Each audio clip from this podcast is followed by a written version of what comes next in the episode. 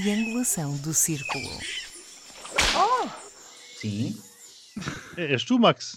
Ah, sou eu. Olá, olá, olá. Bem-vindos ao 59 episódio da Triangulação do Círculo, o vosso podcast com a agenda menos escondida do que espaços de vácuo nos miolos da Parrachita. O meu nome é Max Pensardona e estou a falar-vos de Faro. Eu sou Daniel Rocha e estou na bela cidade de Almada. Ai, que bem, eu sou o Miguel Agramonte e estou na belíssima cidade de Aveiro. Uh, Vejo que toda a gente já desconfinou, que está toda a gente muito bem disposta a dizer que está e a mostrar a boa disposição dos sítios onde estão. Como é que foi o teu jantar? Ah, mas tá, foi ótimo, foi maravilhoso. Estou a tomar uma aguinha, não vou dizer a marca, mas tem um gás natural. e tu, Daniel, como é que foi o teu jantar? Foi excelente, numa bela esplanada ao pé de um jardim. Hum, tão bom. Bem, esta semana Então, nós e o teu? E o teu, Max? Eu não jantei, eu sou uma pessoa. Ah, Sou uma pessoa, sou uma pessoa que, trabalha, que trabalha e que depois tem que ir para a universidade e, portanto, sai diretamente da universidade para vir para aqui ah, gravar estas coisas convosco. Bom, mas não me interrompam. Como eu estava a dizer, esta semana nós continuamos teimosos e continuamos a não querer ter tema principal e logo vemos na Gazeta dos Dias Úteis se nos apetece falar mais sobre qualquer coisa. De qualquer maneira, vamos já passar para a parte inicial deste podcast, que é os nossos áudios para comentar, para comentário, aliás, e vamos começar com um áudio que nos traz o Daniel. Este áudio é um excerto da audição parlamentar ao atual presidente do Benfica, Luís Filipe Vieira, sobre as suas dívidas ao antigo Banco BES. Ora, vamos lá ouvir. O que eu sei é que o novo banco assumiu perdas em seu nome de 200 milhões ou mais e o que me está a dizer 200 aqui é que, é que tem património e rendimento. Mas onde é, que- onde é que o banco assumiu 200 milhões perto das minhas?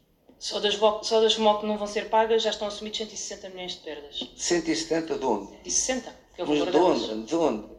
Do que não pagou pelas MOC. Das motos eu não paguei, está, está lá escrito. Eles se quiserem até nem as pagam. Está lá escrito. É Certo. reestruturado. Exata que estou aqui por ser presidente do Benfica, senão não estava cá. Tenho essa noção exata. Ok, Olha, então vou dizer que assinou esse contrato, olha, pendure-se, na... deve, deve estar pendurado. Rapaz, não sei quem foi, pendurem-no. Ele está agora, é está que agora no. Banco de Portugal, chama-se Mário Centeno, está agora no Banco de Portugal. É que isto, isto vale a pena dizer, pá, devia ser enforcado uma pessoa que fez uma coisa destas. Antes de mais, eu quero deixar uma palavra positiva aos grupos parlamentares presentes na Comissão pelo excelente trabalho, pois muitas das perguntas realizadas nesta audição deveriam ter sido feitas pela Justiça Portuguesa. Mas enfim, em relação ao certo, isto é um desplante total, um- uma sem-vergonha nacional. E já tínhamos assistido a este tipo de postura numa outra audição parlamentar relativamente ao BES em 2019 com então João Berardo, e nós sabemos muito bem que é o caloteiro-mor deste reino, e eu gosto de ver esta pseudo-elite a dar o ar da sua graça, mas que deve ser chamada a prestar contas. É, isto é uma das grandes vergonhas nacionais. isto aqui é o futebol, com certeza, não é? O futebol e o BES, que estão os dois inter- muito bem interligados. Ora, nem mais. Aliás, nós esta semana tivemos um exemplo maravilhoso com aquele fenómeno, enfim, para lhe chamar outra coisa, daquelas comemorações da vitória do Sporting. E há realmente aqui, enfim, comentando esse, esse- eu não vou comentar os áudios em si, porque é, é uma tristeza, como dizer, um desplante. O homem se- acha-se o dono disto tudo, na verdade acabam por ser dono- os donos disto tudo, apoiados por muita gente. Porque há realmente aqui uma- um, um fenómeno de causa e efeito. Porque repara, isso, se formos fazer um, uma, uma ponto disto, com a situação que temos vivido e com esta comemoração do Sporting e, e extrapolando isto para o futebol todo, nós vemos que o povo protesta por estar confinado e culpa o governo, não é? Depois o povo protesta por o pessoal de saúde não ganhar o suficiente e culpa o governo. Depois temos um clube de futebol que ganha um campeonato e o povo vai para as ruas, às centenas de milhares, fazer o quê? Festejar, destruindo tudo e em cenas de pancadaria com a polícia. Eu também, sinceramente, nunca entendi muito bem estes festejos futebolísticos, em que se festeja destruindo. A aglomerar, aumentando enormemente a probabilidade de haver um surto de infecções daqui a 15 dias. Daqui a duas semanas cá estaremos para ver. Pergunto-me se haverá uma cerca sanitária a Lisboa. E finalmente o povo a apoiar o futebol que deve milhões à banca e à segurança social e que teriam dado um jeitão nestes tempos pandémicos, digo eu, para pagarem a jogadores de futebol que ganham num mês aquilo que nenhum enfermeiro ganhará em toda a sua vida. E portanto é esta esta cegueira do povo, que por um lado exige tudo a um Estado, a quem o futebol deve tudo, e que depois apoia o, o futebol nestas, nestas palhaçadas e nestas. Não percebo, não percebo. Há, há, realmente uma relação do povo com o futebol e uma ascendência do futebol sobre o povo que eu sinceramente passa-me ao lado, sempre passou ao lado e não percebo como é que isto é possível. Não percebo. Eu não sei mais o que dizer sobre este assunto. O espetáculo foi lamentável na comissão de inquérito, uh, mas ficamos todos com a sensação de que Uh, muito mais do que Filipe Vieira, uh, houve uma, uma catrefada de peões das famílias Espírito Santo espalhados neste país e que foram comprados com a facilidade de crédito que obtiveram da família Espírito Santo. É tudo demasiado vergonhoso para uma, uma pessoa conseguir, conseguir catalogar mais do que, do que já foi feito por, sucessivamente pela imprensa e os opinion makers nos últimos dias. Já não tenho mais palavras. Sinceramente, já não tenho. Mas é uma máfia, Max, porque estamos a falar realmente ligeiro, é por ser o presidente da Benfica. Sim, senhor, mas se formos para os outros clubes é tudo a mesma máfia. É uma máfia, eu, todos já, pá, é a terceira semana que chamam o futebol a máfia do futebol, porque é, e está claramente, e está cada vez mais claro, esta, esta triste realidade. E exige-se, ou melhor, e não se exige nem um centésimo das responsabilidades que os clubes de futebol têm na desgraça deste país, daquilo que é exigido aos vários governos. Sem sombra de dúvidas, sem sombra de dúvidas, e nós vimos isso nesta semana que passou com as conversões do Sporting, mas isso é outra questão. Pois é isso, exatamente. Bom, e passamos agora para o nosso segundo áudio. Desta vez fui eu que o trouxe.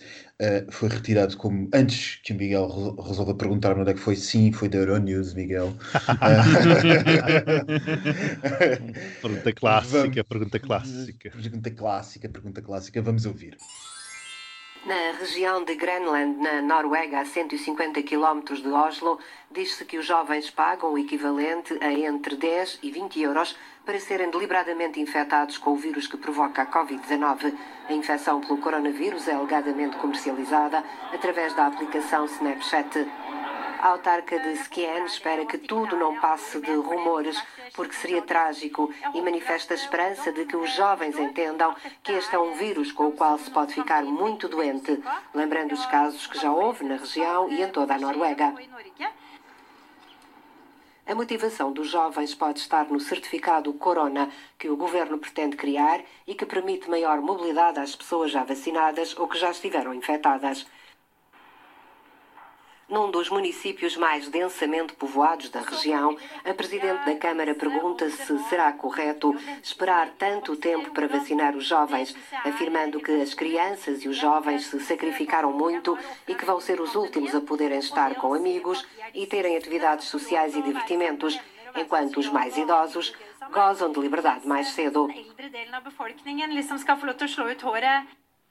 Os jovens anseiam por liberdade nas férias. Os peritos têm avisado que o chamado passaporte verde, como o livre trânsito para entrada em restaurantes ou passar fronteiras, pode gerar cobiça e incentivar abusos. Bem, meus amigos, o que é que têm a dizer sobre isto? Olha, antes de mais, isto faz-me lembrar as famosas festas do carimbo, onde os interessados participam para serem infectados pelo vírus do HIV. As motivações são variadas e claro que não vou abrir aqui a discussão para estarmos, porque senão estamos aqui o resto do podcast nisto, mas confesso que me recordou a situação, quanto mais não seja pela estupidez da mesma. Se é justo ou não os, jovens demorarem mais tempo a, serem, a estarem vacinados, enfim, deixa a discussão para os especialistas. Mas por tudo o que tem vindo a ser exposto e observado na prática mundial da vacinação, eu diria fazer sentido. Agora, como o locutora bem referiu também na parte final da reportagem, este é um dos efeitos perversos dos famosos certificados ou passaportes de Covid-19. Quando se começam a dar privilégios a uns em detrimento de outros, com base em algo que é obrigatório, mas que não depende do controle do privilegiado ou do não privilegiado, é natural que comecem a aparecer subterfúgios, não é?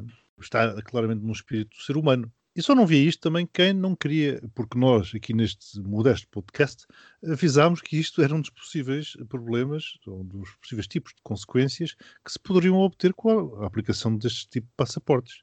Relativamente à questão dos jovens estarem frustrados por uh, os mais idosos estarem a, a curtir a vida mais cedo do que eles, olha, enfim, pronto, pensem que se calhar os mais idosos têm menos tempo para curtir a vida do que eles. Eu ouvi 10 ou 20 euros. Tanto, Exato. Tanto ou tão pouco? Não, tão acho, pouco, está, acho que está barato. Desculpa, tão caro.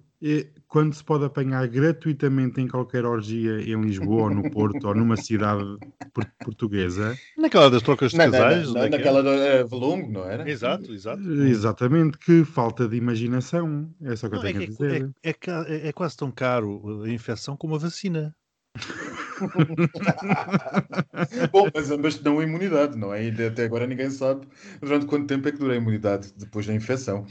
A única coisa que eu posso dizer acerca deste assunto é que eh, quem faz a cama deita-se nela e já estávamos todos à espera de que uma situação como esta, que objetivamente causa desigualdades entre os cidadãos, eh, Claro. chegados a um ponto em que já não começa a fazer tanto sentido seguir a linha, estrita linha etária, como alguns países estão a, a seguir, como nós, por exemplo, face a outros países que já não estão a seguir essa linha, depois de vacinarem aqueles que são os verdadeiros grupos de risco, começa agora a parecer um bocado ah, ah, evidente de que não há propriamente uma razão lógica para vacinar os 40 antes dos 30 ou os 50 antes dos 40, porque são grupos que, em termos de perigosidade, estarão mais ou menos na mesma, na mesma linha. Isto está a causar necessariamente diferenças na Europa e está a levar a que os jovens façam os disparates que lhes são os típicos. Porque os jovens fazem Sim. que são típicos. Sim, sim, Max, mas eu acho que, enfim, concordando com aquilo que disseste, eu acho que aqui realmente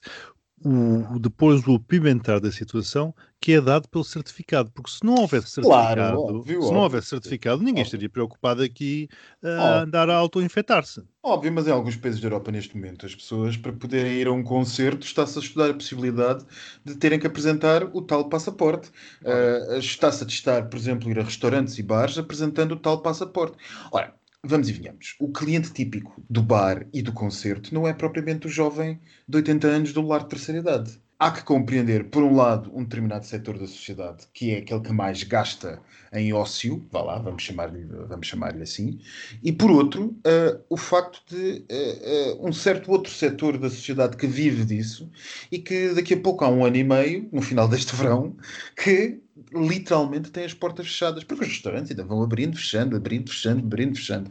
Mas o setor da noite, o setor da noite está encerrado sem que ninguém lhes diga em lado absolutamente nenhum quando é que voltam a abrir. E são atividades económicas legítimas como outras quaisquer. E perante isto, para que o tempo não comece a passar demasiado depressa, Miguel, está na hora da Gazeta. Muito bem, esta foi uma semana F. Muita gente saudosista deve estar contentíssima por ver os Fs salazarentos de volta.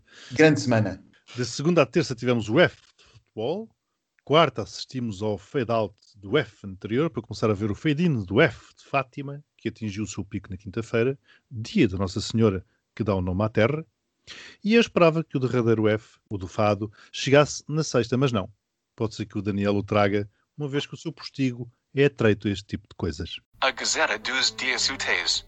Segunda, o Tribunal condenou os inspectores do CEF a 7 e 9 anos de prisão por ofensas à integridade física qualificada com resultado de morte. Os três inspectores do CEF foram a julgamento, acusados de homicídio qualificado de Igor Omniuk, mas o Ministério Público deixou cair o crime de homicídio. Na terça, a Ministra do Reino Unido para a Igualdade de Género, no seguimento do discurso da Rainha Isabel II, anunciou que o governo britânico legislará de forma a proibir as chamadas terapias de conversão, tendo em conta o bem-estar das pessoas LGBT+. Na quarta, ficámos a saber que um grupo de 100 padres alemães desafiaram a doutrina do Vaticano que diz que a Igreja não pode abençoar o pecado.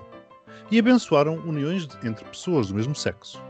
Estes defendem que a Igreja não se deve fechar aos crentes, independentemente da identidade sexual. Na quinta, à noite, já sexta em Israel, continuou a escalada de violência entre este país e a faixa de Gaza, que começou na segunda-feira, somando centenas de mortos e feridos, em maior número palestinianos. Na quinta, constava que o exército israelita teria invadido a faixa de Gaza, mas na sexta, tal foi desmentido. Sexta, veio à baila a carta assinada por 28 ex-chefes de Estado-Maior, entre os quais o antigo Presidente da República, Ramalhianes, a contestar a reforma em curso nas Forças Armadas. Os oficiais apelam a um debate alargado à sociedade civil. Bem, eu já disse, mas volto a dizer, grande semana. ai, ai, sobretudo para os israelitas malandros. Bem, Daniel, começa lá então a dar os teus, os teus pontos. Aqui estamos nós, mais de um ano depois, olhando para trás para este processo todo. A nível de justiça, até pareceu-me que foi bastante eficiente, apesar de todas as incompetências da justiça portuguesa. Nós já dissemos tanto sobre isto, pelo menos houve uma condenação, porque pelo repertório que se passa aí nos últimos tempos, até podia ser tudo ilibado, mas é o que é, 5 pontos. É, por acaso até acho que, olha, relativamente à justiça foi célere, enfim, pelo caso, pelo caso que é que era um caso complexo. Acho estranho o Ministério Público ter deixado de cair o crime de homicídio qualificado, enfim, é o que é. É o que é, exatamente. Eu, relativamente à segunda-feira, tenho alguma dificuldade em comentar isto, porque divido-me entre o aspecto de cidadão e o aspecto de jurista-advogado, como todo o auditório já sabe que eu sou. E sem querer uh, aborrecer muito as pessoas, eu diria que há três aspectos que eu destacaria.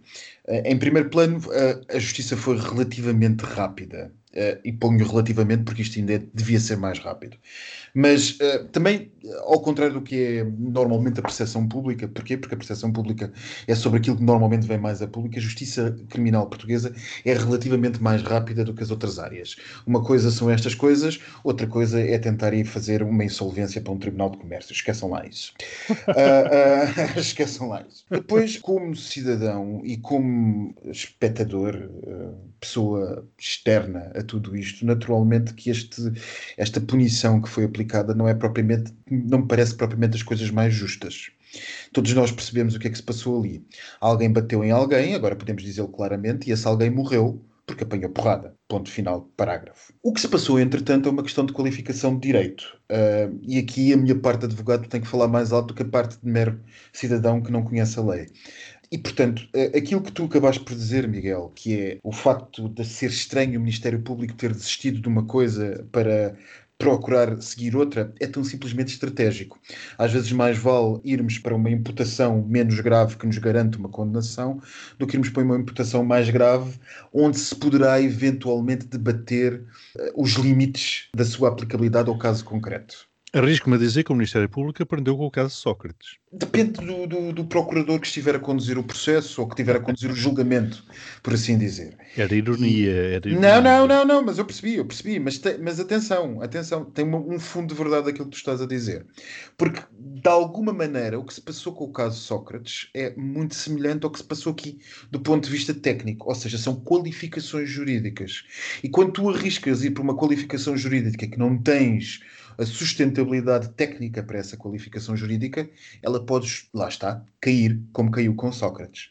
Portanto, às vezes, em termos estratégicos de uma sala de tribunal, é melhor procurar-se uma qualificação inferior que nos garante a punição ou a aplicação de uma pena, vá lá, chamemos-lhe assim, para ser mais técnico, do que propriamente algo que possa cair imediatamente. Está bem, mas estamos a falar, estas penas são de 7 a 9 anos.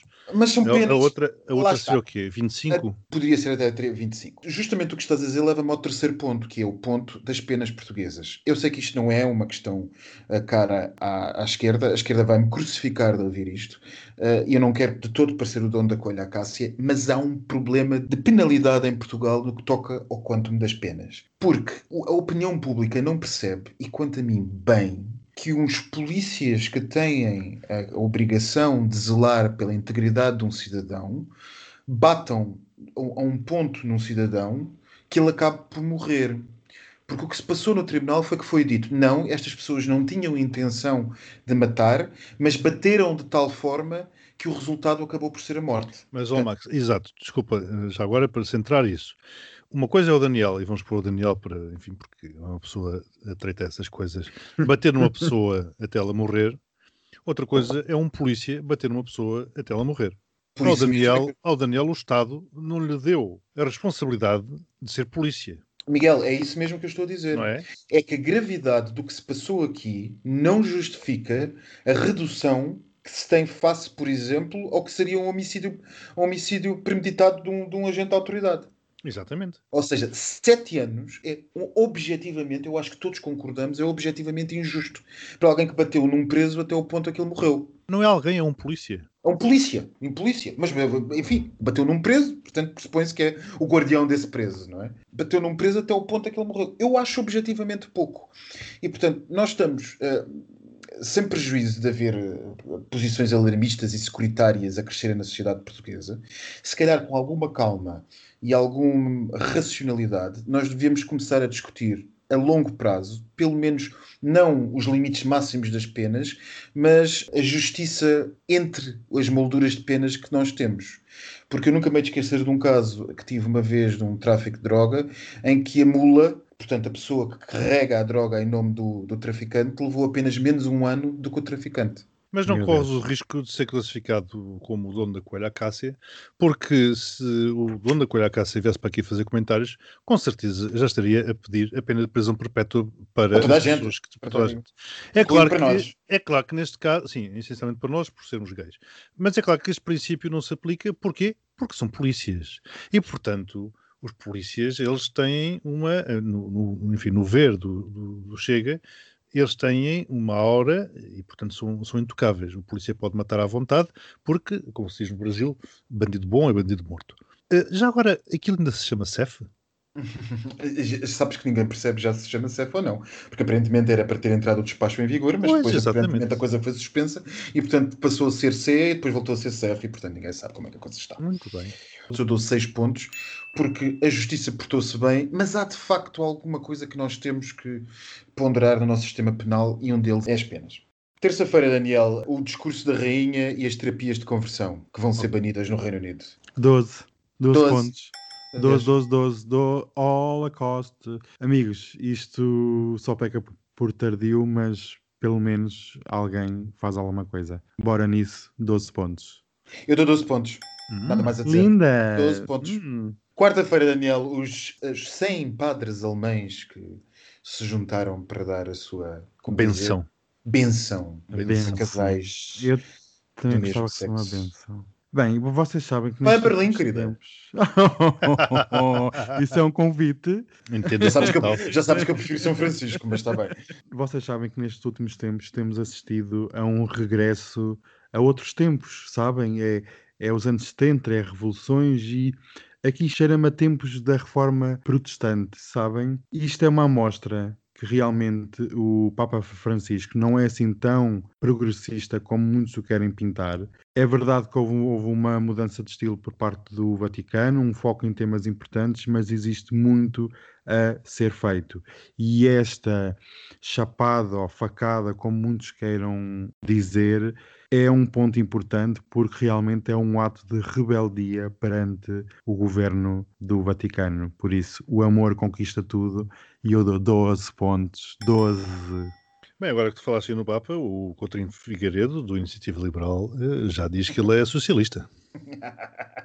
A maioria das pessoas, toda a gente pinta o Papa como socialista, mas desculpe, eh, eh, os termos devem estar mal definidos na cabeça das pessoas. Eu confesso que eu estou a ler a encíclica Fratelli Tutti. Atenção, é verdade, é verdade. Epá, os ateus gostam destas coisas, as pessoas é que acham que não. Mas os ateus gostam muito de ler essas coisas porque os ateus gostam de investigar para depois ter argumentos. E devo dizer, devo dizer que já vi coisas, eh, eu como dizer, mais liberais do que aquilo que eu estou a ler. É um, é um verdadeiramente. Eh, eh, Aquilo parece escrito pelo, por, por, Marx em algumas partes. Eu ia dizer Karl Marx. parece escrito Parece não, mas agora, longe de brincadeira, longe de brincadeira, aquilo tem fundamentos. Bom, mas isso de alguma maneira não será estranho a quem conhece minimamente a história do cristianismo, é? Mas o que é facto é que naquela encíclica, Fratelli Tutti, o, o Papa vai a um estilo de escrita que, se uma pessoa se distanciasse, provavelmente em algumas áreas daquela encíclica pareceria bastante, bastante político e bastante à esquerda, sem querer dar razão ao tio Cotrim, claro está. Bem, mas eu não vou prolongar mais, então eu dou 12 pontos. Daniel, quinta-feira a escalada de, de- de violência entre Israel e a Palestina. Ah, eu fiquei tão admirado isto ter eh, acontecido, mas pronto, cá estamos nós novamente, falando neste conflito desde sempre. Ah, pensei que fosse desde 1967. Podemos falar desde 1946 ou 1947. Isso depois há datas para todos os gostos. Vejam lá o longo que isto é e que nem é consensual. Enfim, sinceramente, este conflito armado serve muitas agendas ocidentais e de outras geografias, pois se houvesse uma vontade política, de certeza que caberia um acordo duradouro entre as partes. Mas no ponto em que estamos, eh, de polarização total, em que os níveis estão de tal forma difíceis de reverter que chegamos ao ponto que chegamos, que esta semana fomos bombardeados com imagens, vídeos e notícias de todo o tipo. Este lema nas relações inter internacionais com o nós versus eles nunca tem bom resultado e aqui nós sabemos perfeitamente que não tem mesmo bom resultado. Eu vou aqui focar-me em três pontos muito breves. O primeiro é sobre o presidente Biden. Gosto muito do presidente Biden, anúncios solenes, mas no momento da verdade ficou dias sem dizer uma declaração. Foi preciso chegar à quinta-feira já com milhares de mísseis disparados e centenas de mortos, para vir a público dizer o mesmo sempre. Biden veio para reconstruir os Estados Unidos e o mundo ficará entregue uh, a quem tomar conta dele. Segundo ponto, a polarização que se vive entre os palestinianos e os israelitas. A atual situação política em Israel, como nós todos sabemos, com o primeiro-ministro Netanyahu com graves problemas a nível de justiça e a nível de carisma uh, na população, esta agenda de mísseis disparados serve para ambos, para o Hamas e para o governo israelita, porque quanto mais bélico for Netanyahu, mais da outra parte os grupos extremistas terão uma claro. oportunidade de propaganda e de recrutamento. Mais mártires, claro. Mais mártires, mais recrutamento humano e quer até financiamento de outras Precisam do outro. Exatamente. Um só sobrevive com o outro. O ódio, e... o ódio de um só sobrevive com o ódio do outro. É Exatamente. E o último ponto. Nós sabemos perfeitamente que o Islão vive um conflito entre si, entre os vários países, porque nenhum país se considera hegemónico na região. E como tal, temos assistido a vários conflitos na Síria, no Iémen, que mais uma vez aqui falámos, com as guerras de procuração entre as grandes potências islâmicas a degladiarem-se entre si. E eu vi esta semana duas declarações muito importantes que acho que denotam uma mudança de paradigma em todo este conflito. Uma, na quarta-feira, o ministro dos Negócios Estrangeiros do Irão, em visita a Damasco, na Síria, afirmou total apoio com a causa. Dias antes, o Ayatollah Al-Khamenei afirmou que o problema dos palestinianos era a falta de equipamento bélico e, pela primeira vez, afirmou abertamente que o Irão fornecia armas a grupos em Gaza. Se isto não é uma chamada para uma guerra total, eu não sei o que é, porque nós temos assistido um reequilíbrio de forças na região em que os mísseis passaram a ser iguais em ambos os lados. Sim, é curioso que Israel até dizia que alguns mísseis tinham sido disparados e que tinham ido por engano na faixa de Gaza e, portanto, algumas das vítimas palestinianas eram, enfim, de fogo amigo deles, deles próprios, mas a tecnologia dos mísseis surpreendeu. Exatamente. Os mísseis, os mísseis palestinianos. Sim, o Iron, Dome, o Iron Dome está a falhar pela primeira vez. Exato. Por isso há uma mudança real no equilíbrio de forças entre a faixa de Gaza e o Estado de Israel. Que é uma potência militar. Nuclear. E a Palestina, se tiver realmente o apoio do Irão, vamos lá ver como é que também está o, o, o desenvolvimento do armamento nuclear no Irão que é daqueles mistérios, entre aspas, eh, enfim, que vêm Se me permitires uma especificação, Miguel, não é a Palestina que tem o apoio do Irão, o Hamas tem o apoio do Irão. Sim, a Fatah, a Fatah alinha pelos sunitas e que Exato. são tradicionalmente apoiados por coisas como a Arábia Saudita e coisas assim do género. A Fatah, portanto, para quem eventualmente não saiba, a que está na verdadeira sede do poder em, em, em Ramallah, na Cisjordânia. Eu... Sim, mas onde, onde eu queria chegar eh, era precisamente nesse apoio do Irão e, e não se sabe muito o... bem que tipo de apoio é que o Irão poderá dar. O apoio do Irão sempre existiu ao Hamas. Ele agora está é com menos vergonha porque o Irão está a ser espicaçado. Eu coloco isto, eu não sei se estou. Enfim, para começar, nenhuma pessoa que seja honesta intelectualmente pode alinhar pela bitola que sempre aparece neste assunto, que é a bitola manicaísta. Do é preto ou é branco. Exato. ou és Israel ou és Palestina. É, qualquer pessoa que enverede por uma, uma análise puramente manicaísta deste assunto é para pôr imediatamente de lado. Há quem acuse isto de ser uma, uma lógica tipicamente europeia de dizermos que sim, que nem e que não sermos, não sermos capazes de propriamente dizer as coisas. Os israelitas chamam isto antissemitismo, os palestinianos chamam uh, cobardia, uh, a esquerda chama, chama toda uma data de coisas. Toda a gente tem uma facilidade incrível em atribuir epítetos ou quer que seja que se diga sobre este assunto. A única coisa que eu tenho a certeza é que que Netanyahu e os seus acólitos são crápulas facínoras e o Hamas e os seus amigos são facínoras crápulas. De resto, não tenho mais certeza absolutamente nenhuma sobre isto. Existe Israel que tenha uh, outro modo de fazer a guerra? Sim. Existe, claro que se exige, é um Estado democrático. Existe o Hamas que não alinhe pelas bitolas de terroristas sanguinários que tem alinhado? Pois claro que se exige. Mas em guerra, quem é o primeiro a tirar a primeira pedra? Quem é que começou? Foi o ovo ou foi a galinha? Ninguém consegue dizer claramente o que é que quem é o quê neste assunto, e a única coisa que nós podemos com segurança dizer neste último desenvolvimento é que, uma vez mais, a presidência Biden está a ser testada no palco internacional, e desta vez não são os russos, desta vez são os iranianos a fazerem das suas e a testarem até onde é que vai, por um lado, o apoio dos Estados Unidos a Israel, por outro lado, a desenvoltura e a arrogância de Israel neste momento em particular, da política interna israelita, e em terceiro plano, até que ponto é que os sunitas irão acorrer a facção da Fatah que se opõe ao Hamas. E aquilo que eu vi o líder da autoridade palestiniana fazer nos últimos dias foi basicamente alinhar pela bitola do Hamas. Ou, seja, o que quer que os iranianos estejam a fazer, estão a conseguir, via a absoluta insensatez e razoabilidade do exército israelita, do Tzahal, de bombardear de maneira como tem estado a bombardear, é conseguir a união dos palestinianos. Ou seja, tudo como dantes no quartel de Abrantes. Zero pontos para isto. Sim, mas tu dizes que desta vez não são os russos, e eu acrescentaria, ou os chineses a testarem Biden, mas eles estão a assistir muito claro atentos. Que estão, claro que estão, e, e, e, atenção, eh, não são os russos diretamente, porque os russos têm uma certa sensibilidade com a questão israelo-palestiniana que vem de trás, que vem dos tempos da União exatamente, exatamente. Além de, porque, por um lado, têm comunidades judaicas de origem russa e russófona enormes em Israel e, por outro lado, tem um, uma ligação histórica à questão palestiniana por via da União Soviética. Portanto, os russos têm pezinhos de lã neste assunto, de alguma maneira, até mais. têm uma sapiência que até os europeus da União Europeia, entendamos isto, não têm. Agora, não sejamos também ingênuos. Quem mantém as costas quentes uh, de Teherão é Moscou. Olha, nem mais. Exatamente, Olha. nem mais. Moscou. E futuramente a China com a rota da seda e investimentos avultados no país. Por é isso. claro, eles estão de olho, estão de olho, como é óbvio, não é? Isto agora provoca um, agora provoca o outro, e todos os outros vão assistindo para ver Portanto, até onde é que vai. Uma vez mais, os extremistas estão a pôr em causa a concórdia dos moderados. Os moderados em Washington, os moderados na Europa, os moderados em Ramallah, os moderados em Tel Aviv, para quem não reconhece Jerusalém como a capital, e os moderados, uh, bom, em Moscou já não há moderados. Os moderados estão a ser postos em causa pelos extremistas que tomaram as rédeas de tudo.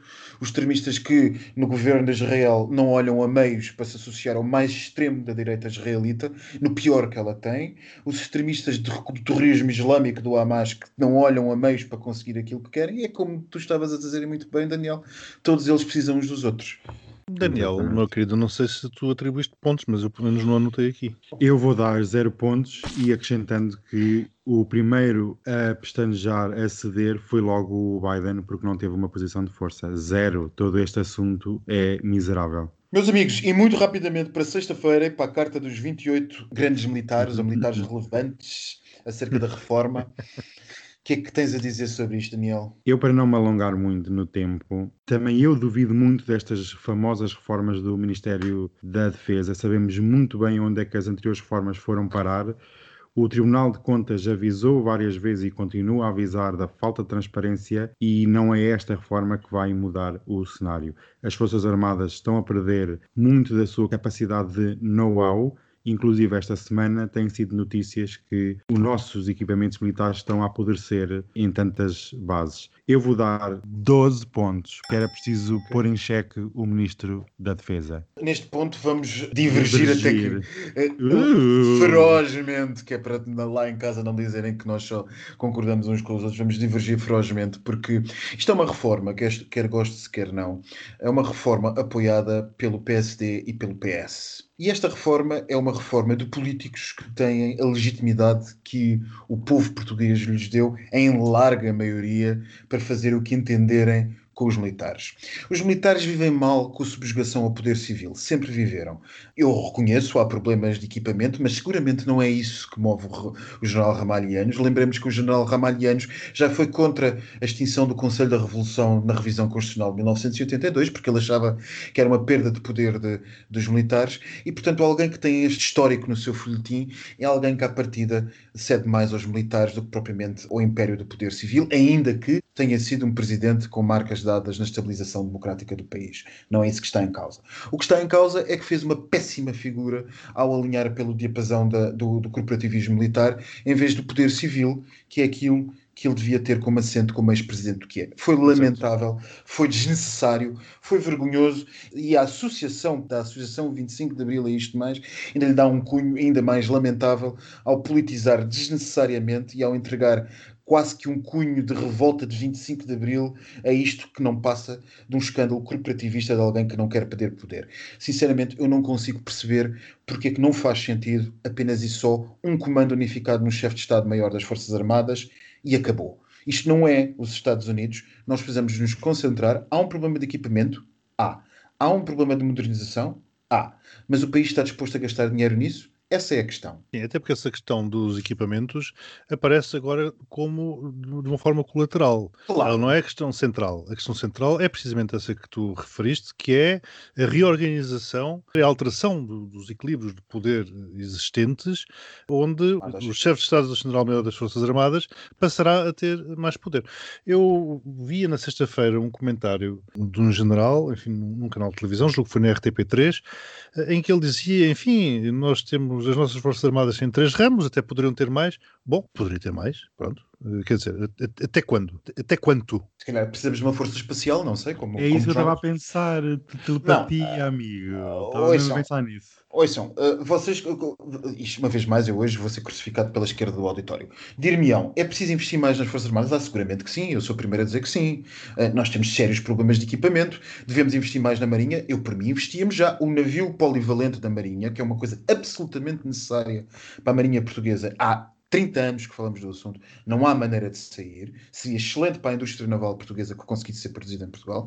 Não há maneira de sair. Uh, a substituição dos velhinhos Hércules C-130 vai para frente, vai para trás, vai para frente, vai para trás e aquilo continua a ser coisa. É uma vergonha, mas o manifesto fala disto apenas lateralmente.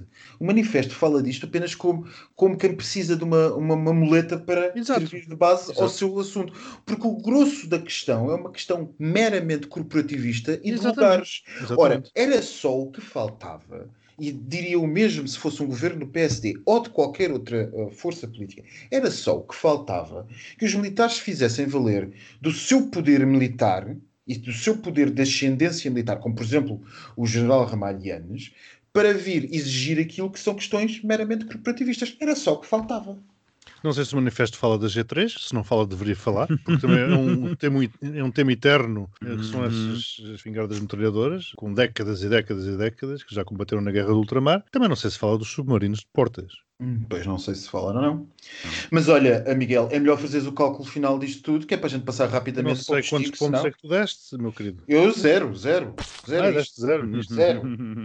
Então pronto, obviando isto, vamos lá ver aqui, são 5 mais 12, estou a falar do Daniel, mais 12, mais 0, mais 12, ficou 41 pontos o Daniel, Hum. e o Max 6 mais 12 mais 12, e depois correu os restantes pontos a zero, 30 pontos. Desta vez o Max deu substancialmente menos pontos que o Daniel, e terminamos a semana com 71 pontos, o que não é muito mau, dá 71 Não, pontos. Não, é, nada mal, nada mal. Está bastante Mas isso está, mediano. isso está-se a estragar, porque o Daniel começa a dar mais pontos do que eu. A velha mal disposta do quinto esquerdo passou a ser, passei a ser eu e não o Daniel. O postigo de Daniel. Entrem, entrem, não fiquem acanhadas. Ora, Já- Olá. Olá. Já se pode frequentar espaços fechados, brevemente sem máscara, por isso Mas eu estou aqui com a minha máscara. Claro, obviamente que ainda não está oficial. Querem beber alguma coisa, um champanhe, um leite condensado em cocktail? Amigas, vocês viram a entrevista do Presidente Marcelo à RTP? Vi Esta- sim, senhor. Vi, Esta sim, semana. senhor. Repararam na quantidade de pó naquela mesa? Ai, filha, está toda a gente a falar nisso? Como é que é possível? Explica-me, eu fiquei chocado.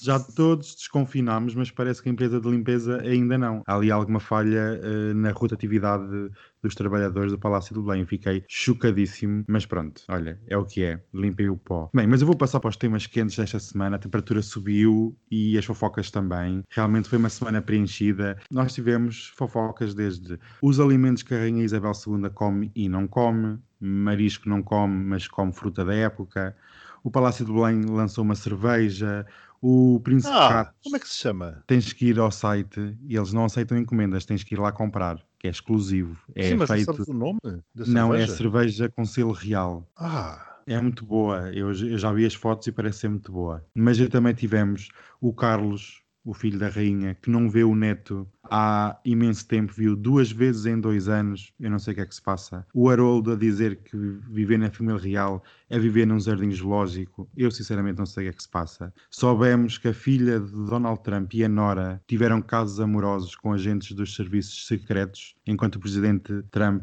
ainda estava em exercício. Eu não sei o que é que se passa aqui. E pedimos falar das mensagens Illuminatis que a Rainha Isabel II deu no discurso de abertura do ano parlamentar em Inglaterra, que nós já aqui falámos. Mas pronto, isto não interessa nada, porque o Juicy Juicy deste postigo tem a ver com duas pessoas. Uma é a Kim Kardashian, vocês já conhecem, que eu aqui falo dela sim. várias vezes. É, conheço de nome, não é? Tal como o Max, porque nós não assistíamos àquela coisa. Ela é muito minha amiga, gosto muito dela nas redes sociais. E então o que é que está a acontecer à Kim K? KK para os amigos. Uma história em que uma estátua romana foi encontrada num armazém em Los Angeles que estava endereçada com o nome da Kim Kardashian. E então vieram a saber que essa estátua foi pilhada de um sítio arqueológico em Itália e agora o mistério adensa-se porque ela veio dizer que não, que não é nada dela. Claro, quando és apanhado tens sempre que negar, mas ninguém sabe muito bem se usaram o nome da KK para contrabandear arte ou se este foi realmente um esquema montado para ter acesso a peças de arte. Que sabes que a elite capitalista é assim, É não é? claro. rouba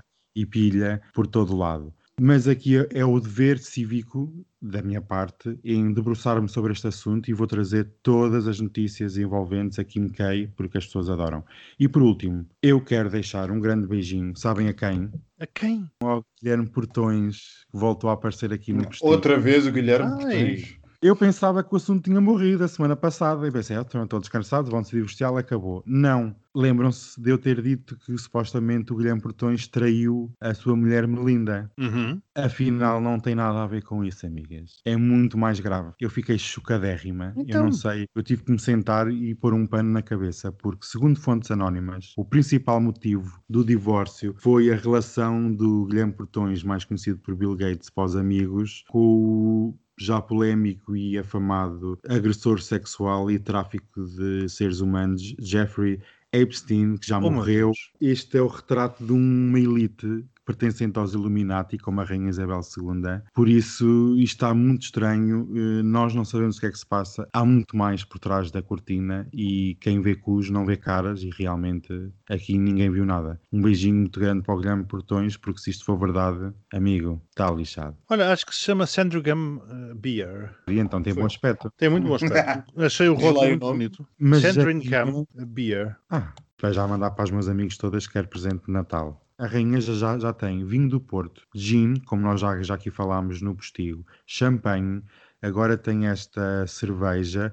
Sabes que isto tem que se diversificar os rendimentos. Ah, filha, já sabes bem que ela, para se conservar da maneira que se conserva, só mesmo com álcool. Mas olha, acreditas que há um estudo, foi, isto é real, há um estudo realizado no Reino Unido em que analisam os hábitos de bebida da Rainha Mãe, a mãe da Isabel II. Sim, que nunca deixou de tomar ginzinho. Exatamente. E fizeram testes com pessoas que bebem gin e pessoas que não bebem em determinadas doses para perceber se realmente havia ali uma certa sabedoria da Rainha Mãe, que a Rainha Isabel II também faz isso religiosamente. E vejamos onde é que ela chegou, 95. São os poderes do zimbro. E por falar em gin, passamos em gins e beijinhos a todos. Ai, pronto, beijinhos. Até para a semana. Beijinhos, boa semana para todos. Boa semana. Isto comigo é com chicote. Uau! Para!